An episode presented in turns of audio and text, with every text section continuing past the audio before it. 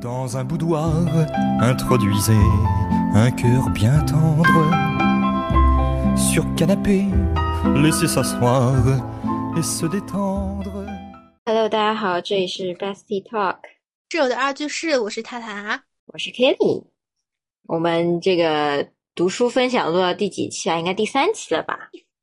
第四期啦，对，这还是第四本书。当时我们就陷入了找不到共同看的书的困局，对，是的，所以想到了一个好地方，就正好两个人喜欢点都不一样，太难凑书，那要不就图书馆吧？对，图书这么多书，总有那么几本能让大家都看中的。嗯，所以呢，就去了个离我们最近的图书馆。对你去选的时候，我已经就是已经挑过一遍了，发现其实也没有什么太就很抓眼球的那种，也没有，就是要么就比较励志一点的，或者说。成功学是吧？对啊，对对对，有。然后呢，还有那种比较知识类一点的，就比如有经济类的，我有看。嗯，然后还有那种，反正就是感觉可以知道学，看完这本书可以学到很多的那种。嗯，但是我感觉好像没差点意思，然后我后来也没有没有说什么也特别想要的。对。然后我当时因为我极少去图书馆，嗯所以呢，就是我的也不知道每个图书馆会收藏哪些书，嗯嗯嗯，就对我来说都是重新探索。我当时就在想，哎，我当时还吐槽说图书馆放书还没啥逻辑，怎么这里来一本，那里来一本？其实还好吧，还好。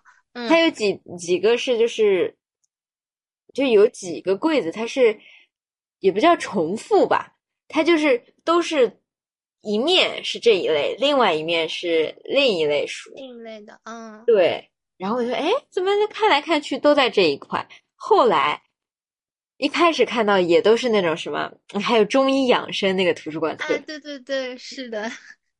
然后后来我就看小说里面去，我想小说总有好看的吧，结果一开始看到小说是那种舞蹈网红言情小说，是的，笑死了。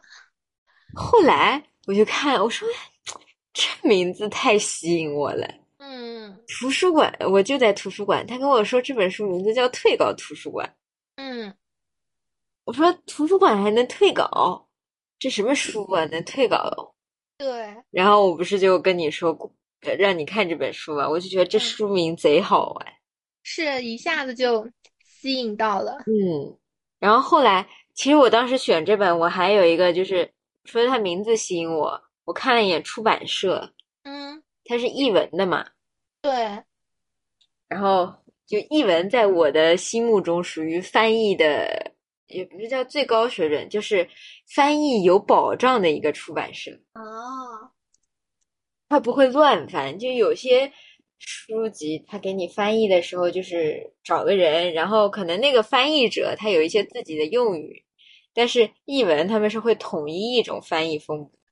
哎讲道理，我还我我看完书，我还没真没注意到是译文出版社，因为他这个书面的风格实在和我印象中的译文不太一样啊。哎，对对对，但是译文就是我一看到是译文，我想，嗯，这书的质量至少翻译过来不会说读起来很拗口啊，或者很奇怪，就是出现那种中式英文，或者是反正就是看不懂的中文句子那种。嗯，对，应该翻的还是挺好的。然后后来我就不是拍了这本书嘛，就赶紧回去买。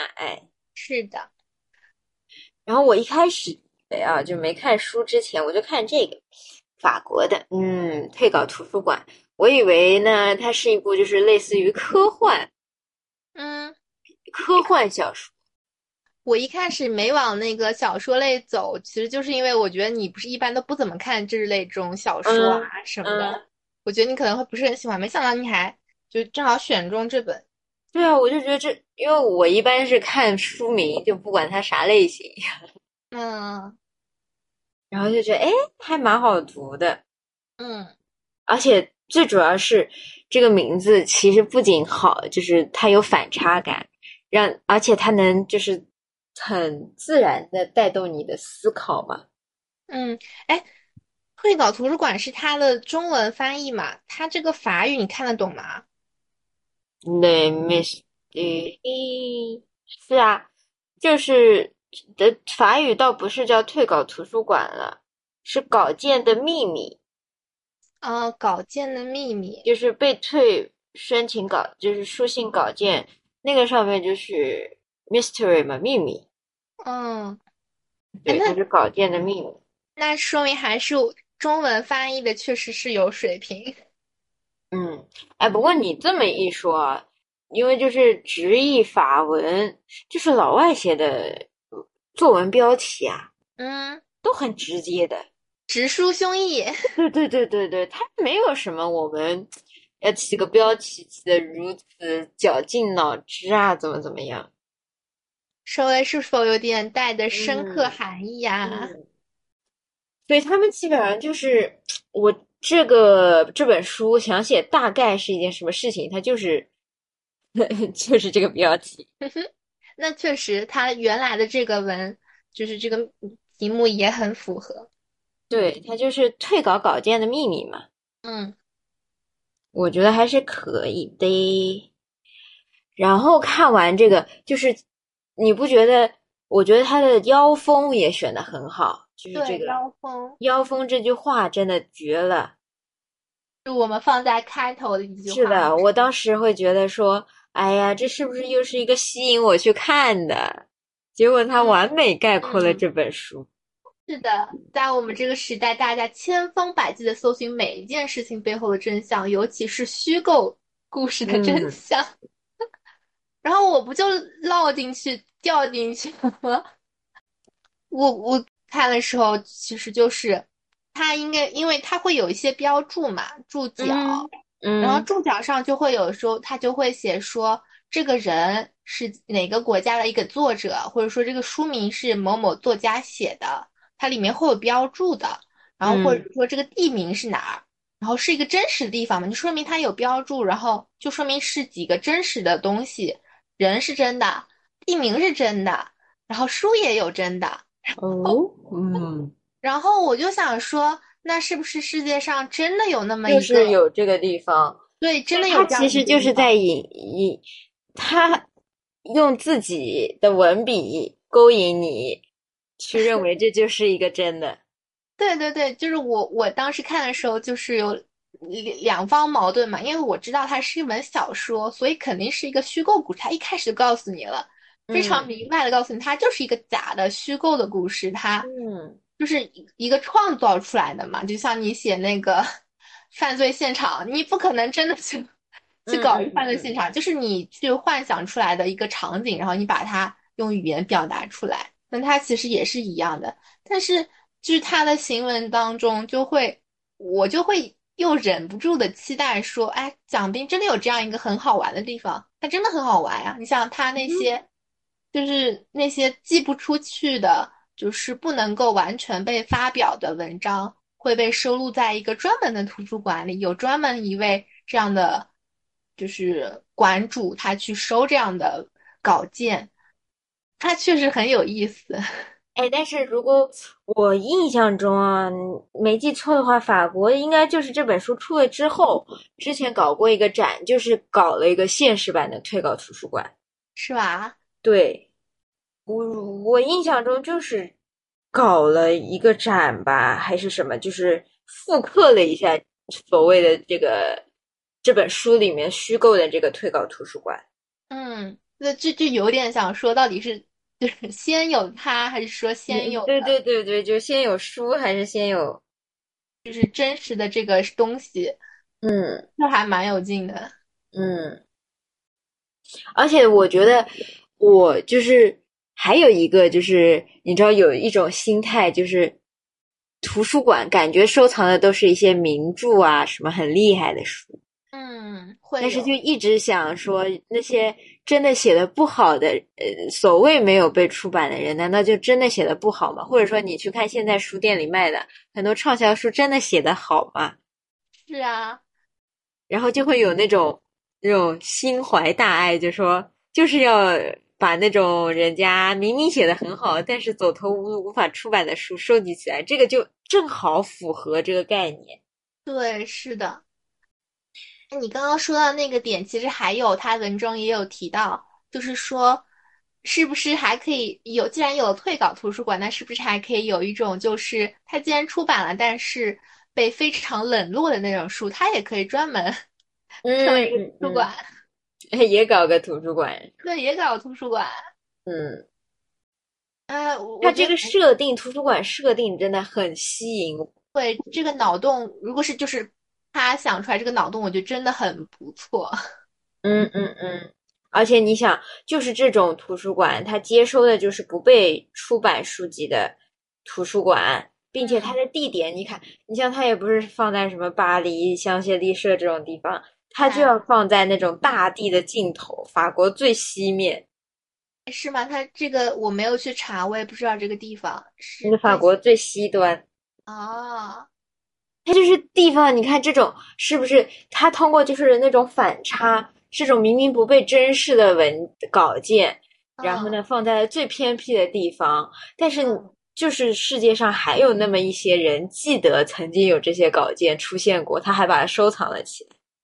对，就而且说人家，比如说我是一个作者，我写完了一堆就是文章，但是我没有办法寄出去，就是人家退退还了嘛。嗯。我如果我知道这样的地方，如果有这样，那我一定会去，就像朝圣一样，就我一定会把我的稿件给到那边。如果有这样一个地方的话，我觉得还有一个，我我当时越看看着看着，我觉得我有点同情我自己。嗯，因为以前我也投过，就是那种公众号，就是被拒的呀。嗯，因为你要知道，就是发出去一篇文章超级不容易。嗯，就是。我当时不是有时候喜欢把自己封起来写东西嘛，嗯，然后你就写的时候就觉得我做的我写的一定是惊世旷作，然后你就是那种，因为你知道，就写完之后都会觉得这是自己的头胎或者二胎，就写贼好的那种，对啊，就是说，然后满怀期待的心情把它投出去，嗯，但是基本收回来的都是退稿。嗯，就是人家跟你说不对，但是他们其实还有一个问题就在于，嗯，就是像我投公众号那种，它都要必须符合每个公众号的调性。对，每一个公众号调性你要适应不同的文字，那我肯定不可能说为了你这一篇单独去模仿你的调性去写，对吧？嗯，我有段时间也有去看，就是。不是有些时候不是说什么找兼职啊什么的，不是那有段时间好像一直在推什么怎么教你找兼职啊什么什么什么什么的，然后说有一个坚持呢大家都可以做，就是什么写小说或者说写那种文章，然后你可以寄给公众号啊什么的，让他给你推一堆公众号，然后说会告诉你说这个公众号呢喜欢什么什么样子啊，这个公众号呢喜欢另一种样子，然后不不不，然后说你要根据他的这个。然后你去投稿件，这样过的概率比较大啊什么的。嗯，但是这样其实就是你是为了就是赚钱，你是真的为赚钱的写这个文吗？不是说你真的啊，你才思泉涌这样的突然间灵感不发出来，然后 马上写了一篇文出来。对啊，不是这个原因呀。对，这就没有办法了。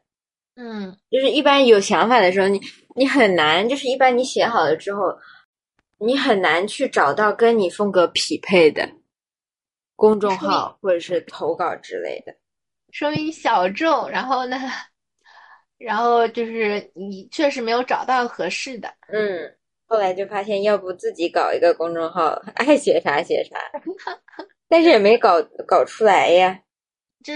毕竟还是需要花精力嘛。嗯，就是你如果真的自己弄了个公众号，你首先你要定期更新这件事情，对我来说就是我属于就是随机，它阶段性有有一段时间我特别想安静要写的时候可能会写，那之后可能很长一段时间我不会想起这件事情。嗯，反正这就是就当自己的珍藏吧，哪天给我翻出来看看。哎，我之前是不是大学时候给你看过几篇？有看过，但。感觉好像是短吗？还是什么？我感觉还是蛮短的，不长。感觉像散文，其实就是那种，嗯，就是对吧？散文对，文，就是没有什么中心思想，基本就是我那天就是突然的情绪变化，让我特别想写东西。嗯，诗诗人，就是一般都是那种情绪变化的时候才会嗯突然想写东西。你说真正开心、一直开心的时候，不会想到这个事。哎，就是要多愁善感，伤春 悲秋，对吧？否则哪来这么多这个什么七拐八绕的，给你写出一大长段？就是说呀，我觉得现在市面上很多的，就是其实是写故事啊。对他们可能更多的是需要故事。你像我们看了这本书，它其实就是成篇小说嘛，小说这种写完之后，然后寄出去啊什么的。嗯，是的，它当中有说说什么看喜欢一本书的时候，人们总希望什么知道更多。这个我倒还没有，就是去发掘这本书背后，比如说这个作者本身他是个怎样的人。嗯，我觉得他还提出了一个概念，就是他书一开始就说嘛，图书和作者有必然的关系。对啊，他就是好像他就是没有什么必然的关系。对，就是我觉得他好在就是他在让我们思考，因为这些东西就感觉理所当然认为，对啊，那图书和作者肯定有关系喽。嗯，就好像我是看到有个是谁说，就是，嗯，我想一下，那个作家是很火的一个外国作家。哦，我想起来，《月亮与六便士》嗯是好像是说他吗？是说哦，不对，那本书是指他那个中心思想好像不符合现在的一些的一些价值。嗯嗯嗯，的一些价值观，然后呢，有段时间好像网上一直在说，哎呀，怎么这样子的一本书能够被奉为像就是好经书，或者典是吧一直被推荐啊这样子，嗯啊，这样就不是不是不符合这个例，但确实有啊，就比如说一个可能，嗯，说的极端点，就是一个犯罪的人，可能他也能写出那种很好的诗歌。是啊，哎，不不是经常有那种，哎，之前是你跟我讲的吗？就写小说、写盗墓的，写着写进去了。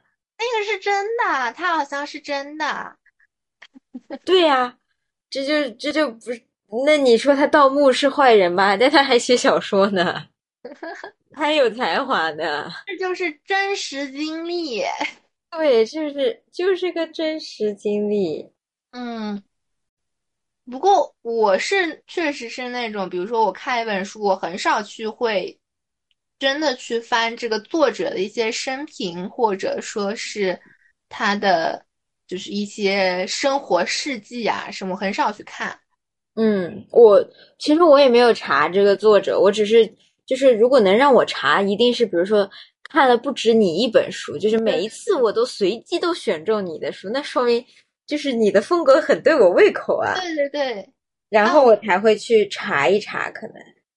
我突然间想到了一个很就是那个的，就是嗯，你知啊，我之前之前去探索过一个作者，就很老土的，那嗯时候明朝那些事，啊啊啊，然后一查，人家是个公务员，天天嫌狗体制内上班太无聊了，然后不想参与内斗，然后天天在电脑趴在那儿写，笑死了。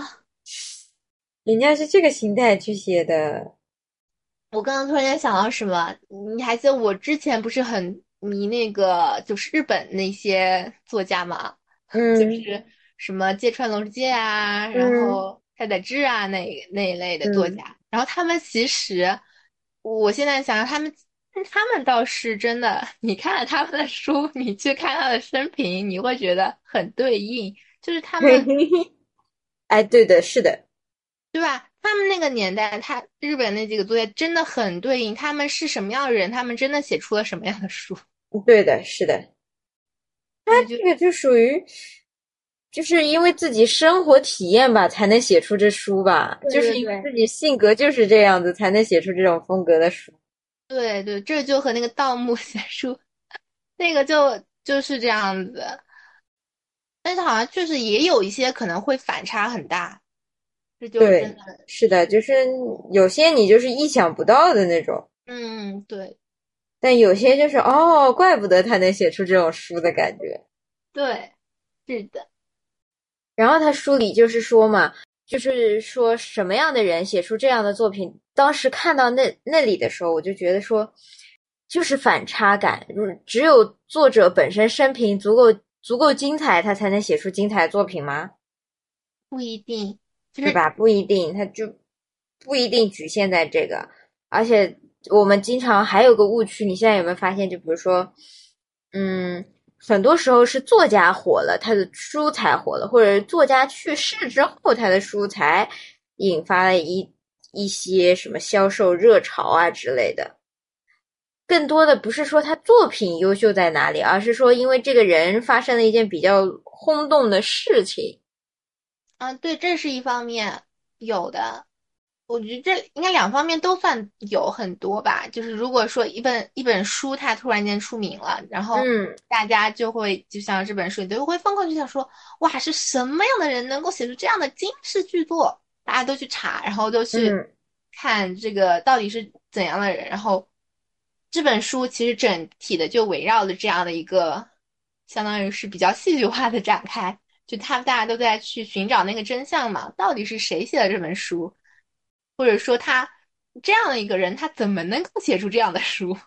对对对对对，然后就不停给他有这种例证啊，就说他干过这种事儿，哎，他读过这个，很贴合他书里的这个些话，哎，说明哎，确实是他写的。对，就有一种为了帮人家证明的感觉。嗯，对对对对对，这个让我想到了，就是那种有那种。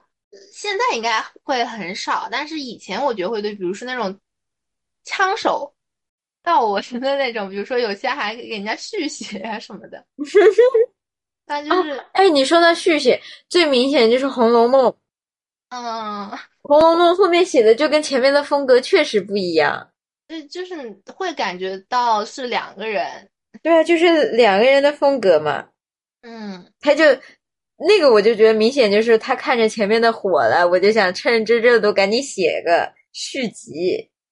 嗯，哎，我没有看，就看全很全过《红楼梦》。《红楼梦》吧，我没有看，我应该算没有看过最古文版的，但是我看过一个台湾的，就是它的那种解析，它是讲全部《红楼梦》的。嗯，它是比如说那个原作者，他是写到哪一段结束啊？后四十回都是新的，呃，是什哪些剧情啊？嗯，那这个好问题，来搜一搜，搜一搜。好问题嘞，或者说前前那几回到哪个情节结束了？对，它是后四十回，是另一个。我反正就记得。我看到的结局是，宝玉他和宝钗结婚之后，然后林妹妹死了，然后宝玉他出家了。我我当时看的还是稍微有点插图的那种，嗯，就是青少儿读本，对的，没有错，就是那个读本。然后就是他非常形象嘛，他最后有一幅画，我记得特别牢，就是宝玉的那个光头的那个 形象。就我就记住了那一幕，诶，咋还搜不到呢？他就是说结局都是续写给编出来的。嗯，一共几回啊？一百二十回嘛。那就是前八十回。嗯，前八十回结局是啥？他说呢，后四十回中，宝玉都开始进学堂了，并同，并且同贾代。如大谈儒学，这明显不符合曹雪芹在之前为宝玉设定的人设嘛？嗯，林黛玉到后四十回中开始谈科举，就是让宝玉去走科举之路。但是之前不是说林黛玉从来没有劝说过宝玉去走科举之路吗？嗯，而且最后他续写的四十回中创造了大团圆的结局，贾家复兴了啊！我咋？那可能我看，那我们看的应该就是前八十回。哦，我感觉后四十回我们可能都没看过。好吧，这样子啊？因为明显就是我我们从小看的《红楼梦》就是一个悲剧嘛，对啊，他不是，反正一个巨大的家族的悲剧啊，陨落。嗯，然后出家，该死的死，该那啥的啥，嗯，不是该死的死，就是该确实下线的都下线了。对，该下线的都下线了。这个确实就是，哎，就是咋说呢？有时候续写续写的人也也也挺难的。对，是的，确实不是一个人，我也不知道前面的人写的咋样。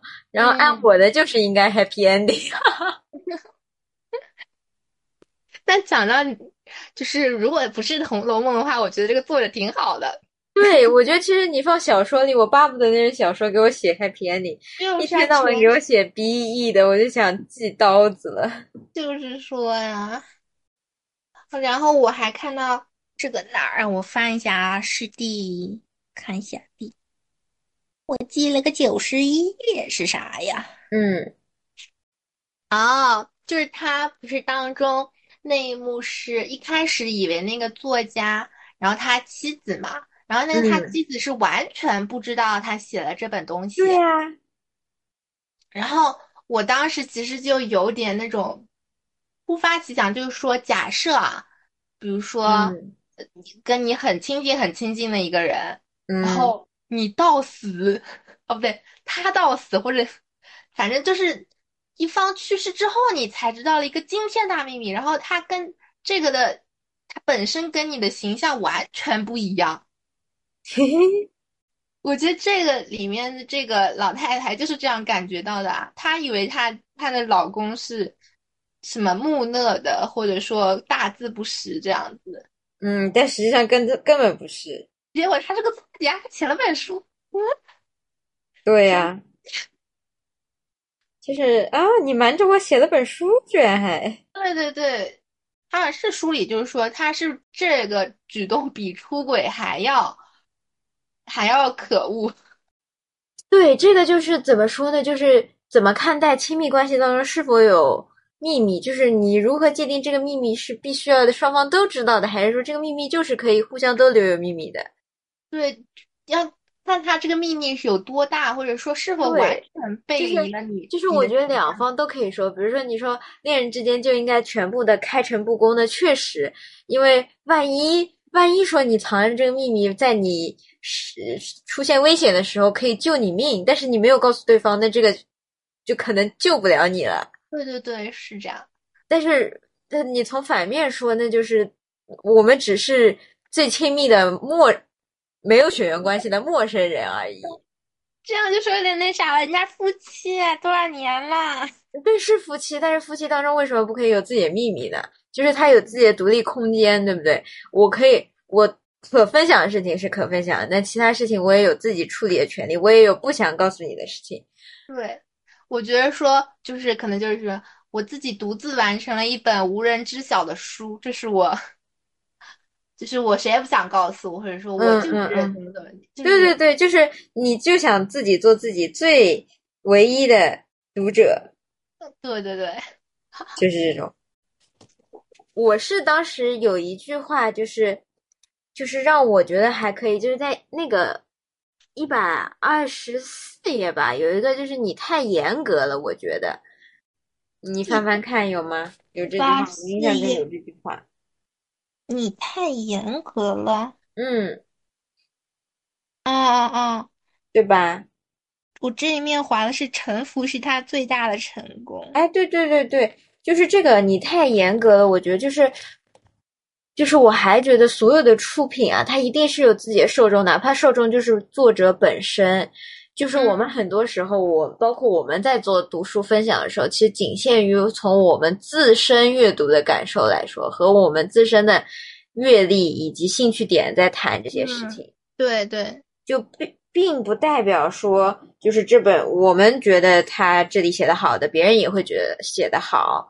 就嗯我们通常在以评价者在评价他人的时候，就是不能带入，比如说，我觉得这种写法就是不好的，除非就比如说，现在没办法，我当老师了，我必须要让学生拿高分，我觉得你这种写法是不好的。嗯嗯，就不然阅读是一件，就是阅读是一件非常私人化的事情，就它很主观嘛。对，它是你自身觉得 OK 就 OK，所以阅读的感受分享只是说互相说出来，但是你不能强制，即使是你的夫妻啊，就是你也不能强制他认同你的阅读观点，嗯因为这个东西是你主观目的地嘛，就呃不是主观的，就是感受。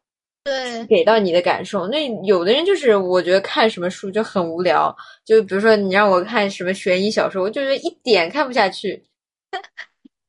剧情很紧扣啊。对啊，对啊，就是这是主观感受，就是这就是我之前哪本书有一本讲阅读方法，一本一本工具书当中，我就记嗯，得就是阅读它是一件很私人的事情，就是就算那个作者告诉你再多的阅读方法，真正的阅读体验、阅读笔记、阅读感受都是你自己才能产出的。嗯，这个确实是，哎，现在我们俩看一本书，其实我们俩的表达的，或者说，其实看的划的点啊，其实都不太也不一样的，都是自我的感受。然后大家一起分享之后，啊，就发现啊，可以补充一点东西，其实就是的所以之前我之前有过一段时间，哦，我好像在哪一篇我的随笔里面写过，嗯就是我当时会觉得说，所有的阅读、所有的写作，就是一场自我取悦的狂欢。啊，就是它仅仅是你读书是为了让自己感到快乐，我写东西也是在取悦我自己。其实真正我发不发得出去无所谓，就是写嗯完了之后，我就觉得我写的真的是旷世奇作。它就是一场自我自己，就就是说不好听叫自己感动自己。我我觉得还有一点就是说，其实还是要找到自己喜欢的书，嗯就是无论是像我们看这种稍微可能说有点价值的小说，或者说像我喜欢看的悬疑一类的，其实我也没有那么喜欢看，因为我看了其他的书也很也很对但是。悬疑应该是我们俩最大的不同点，对对对，就是我是完全不碰不碰的。对，是。然后其实很多像我还看那种，比如说可能就言情小说呀什么的。但其实我就是最近会发现，就是你要找到一本合你胃口的，对，就是对你胃口的设定，就有些设定，你去看它简介的时候，嗯，这个我感觉几秒钟就能猜出你后续走向，我就不乐意看了。对，这是一点。还有一点的话，就是说有些设定很好，但是它的文笔是真的不行。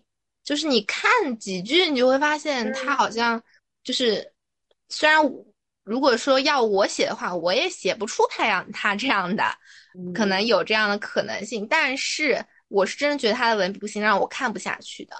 但是有些文章，我就感觉他文笔真的很不错，但是怎么就是这么一个故事呢？就是确实会要找到一本合自己胃口的书，其实还蛮那个的。而且现在书其实很多嘛，我们虽然说找不到书看，或者说找不到合适的书，我们俩一起看，其实但其实书真的很多很多，对，只就是要寻找。就是要去挖掘自己喜欢的地方。嗯，对。啊，我我给你浅浅剧透一下，我新买两本书，然后我我觉得应该会喜欢的，我们两个。是你是要是我的生日礼物吗？是是是，我觉得、嗯我觉得应该不错，这两本，对，是的，你可以稍微期待一下。好的，让我期待一下。我现在很期待，我现在十分的期待，在我生日之前，我的下校的证书能不能来？这个是我今年最大的是最大期待的生日礼物了。嗯，快让我下校的证书来呀！不错姐。嗯，然后还有点这本书里面，就我记了个点，说什么？当一个不能够被理解的艺术家，他所做的是否能够被称为艺术？就是我以前的认知啊，一直是觉得艺术家是就是所有的艺术，就是即使我不理解，但是只要他说他自己是艺术家，我对他是尊重的态度。但是你现在去看一些网络上的所谓的艺术家，就是他有一种让你嫌弃的恶臭。嗯就所以现在我也很难去分辨他到底是不是艺术家，他做的是不是艺术。但是在我心里，就是我承认他做的是艺术和不是艺术，就是在于他一种艺术家，就是我的认知里面，他通过不管是行为作品，他是引起人思考的。那你这个点就和我最近听到的那个说法很像。对，但是有些艺术就是在网上或者是在一些小视频上，就是很恶臭，他甚至在就是纯粹为了博取流量的，我就觉得 no，它不算艺术。就我最近听到的那个说法是，就是在听政治课的时候听到的。我觉得那还就是对我自己来说，是对艺术的另外一种嗯看法吧。就是说，艺术其实是包含在意识形态里面的。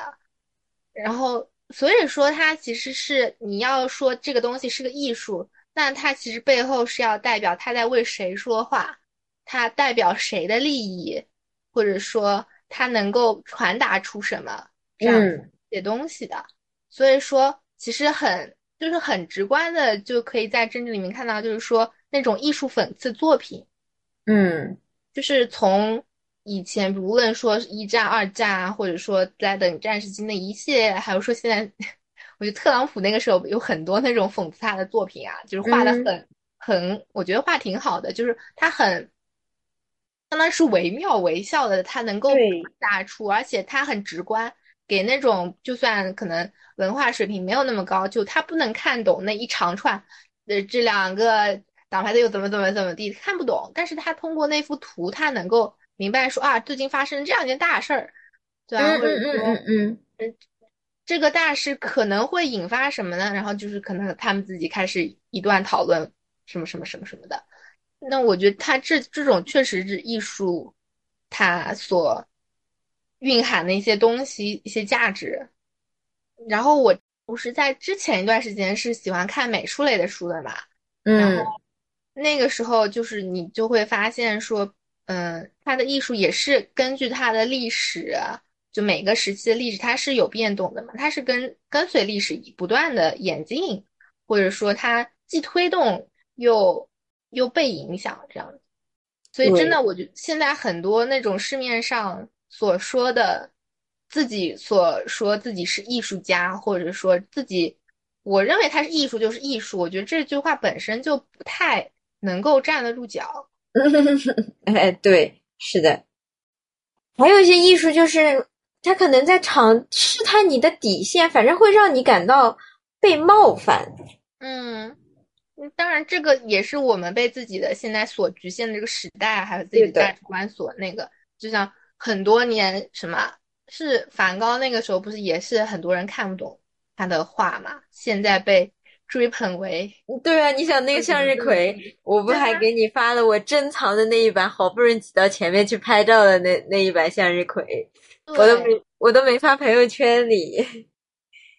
好像就是有很多艺术艺术家在生前怀才不遇啊，或者说他们只是好像只是为了赚钱去画的那些东西，反而在过世后，或者说反而不在身体不那么好的时候，其实就是创作不出新的作品的时候，嗯，他们就被认为是很高级的画法，或者说能够代表那个时代的一些东西。对呀、你不觉得所谓的艺术啊、阅读啊，或者是这些东西，就是偏感受类的东西，嗯嗯。它其实都是主观的，嗯全都是可你主观自己感受是什么样子，那你的认知就会是什么样子，你的判断出来的结果就会是什么样子。嗯，反正我现在的感觉就是说，就确实艺术是有，虽然当然你可以把它全部称为艺术吧，但是它确实是有高低的，这不可否认。然后确，但确实一定会有人喜欢那种，在我们看来可能有一些低俗的艺术。嗯，它也是有受众的嘛，对对是，它就是有受众的，不然嗯为什么也会有流量呢？对吧？嗯不然也不可能出现流量这个东西。就是它确实有受众，所以才会才会有人去喜欢、去欣赏它。嗯，所以我觉得艺术这玩意儿就是看个人的理解力和审美，只是说可能大家你能找到一起谈艺术的，一定是跟你审美差不多的，嗯，对，不然你们不可能谈到一起嘛。不然一个人喜欢那种低俗的，一个人喜欢那种高雅的。哎，我突然间看到这本书很适合我们现在呀，就正好是你你你这一页的旁边有一句话是文本本身不再重要，重要的是从中找到一个鲜明的主题，并引发一系列讨论。对呀，是啊，我们现在在干的事情吗？嗯，是的，哎呀，好好笑哎，真好巧哎。对呀，就是说明这本书和我们目前的认知重合度很高，所以我们才会觉得哇塞，打开之后觉得哎，这本书真不赖。对，就是虽然说它剧情讲道理，我觉得它真不赖是在它的前半部分，我是真的觉得它能够很让我有一些想法，或者说他带领我，给了我一些灵感。嗯，后后半段我就觉得说剧情稍微有点俗了，好不好啊？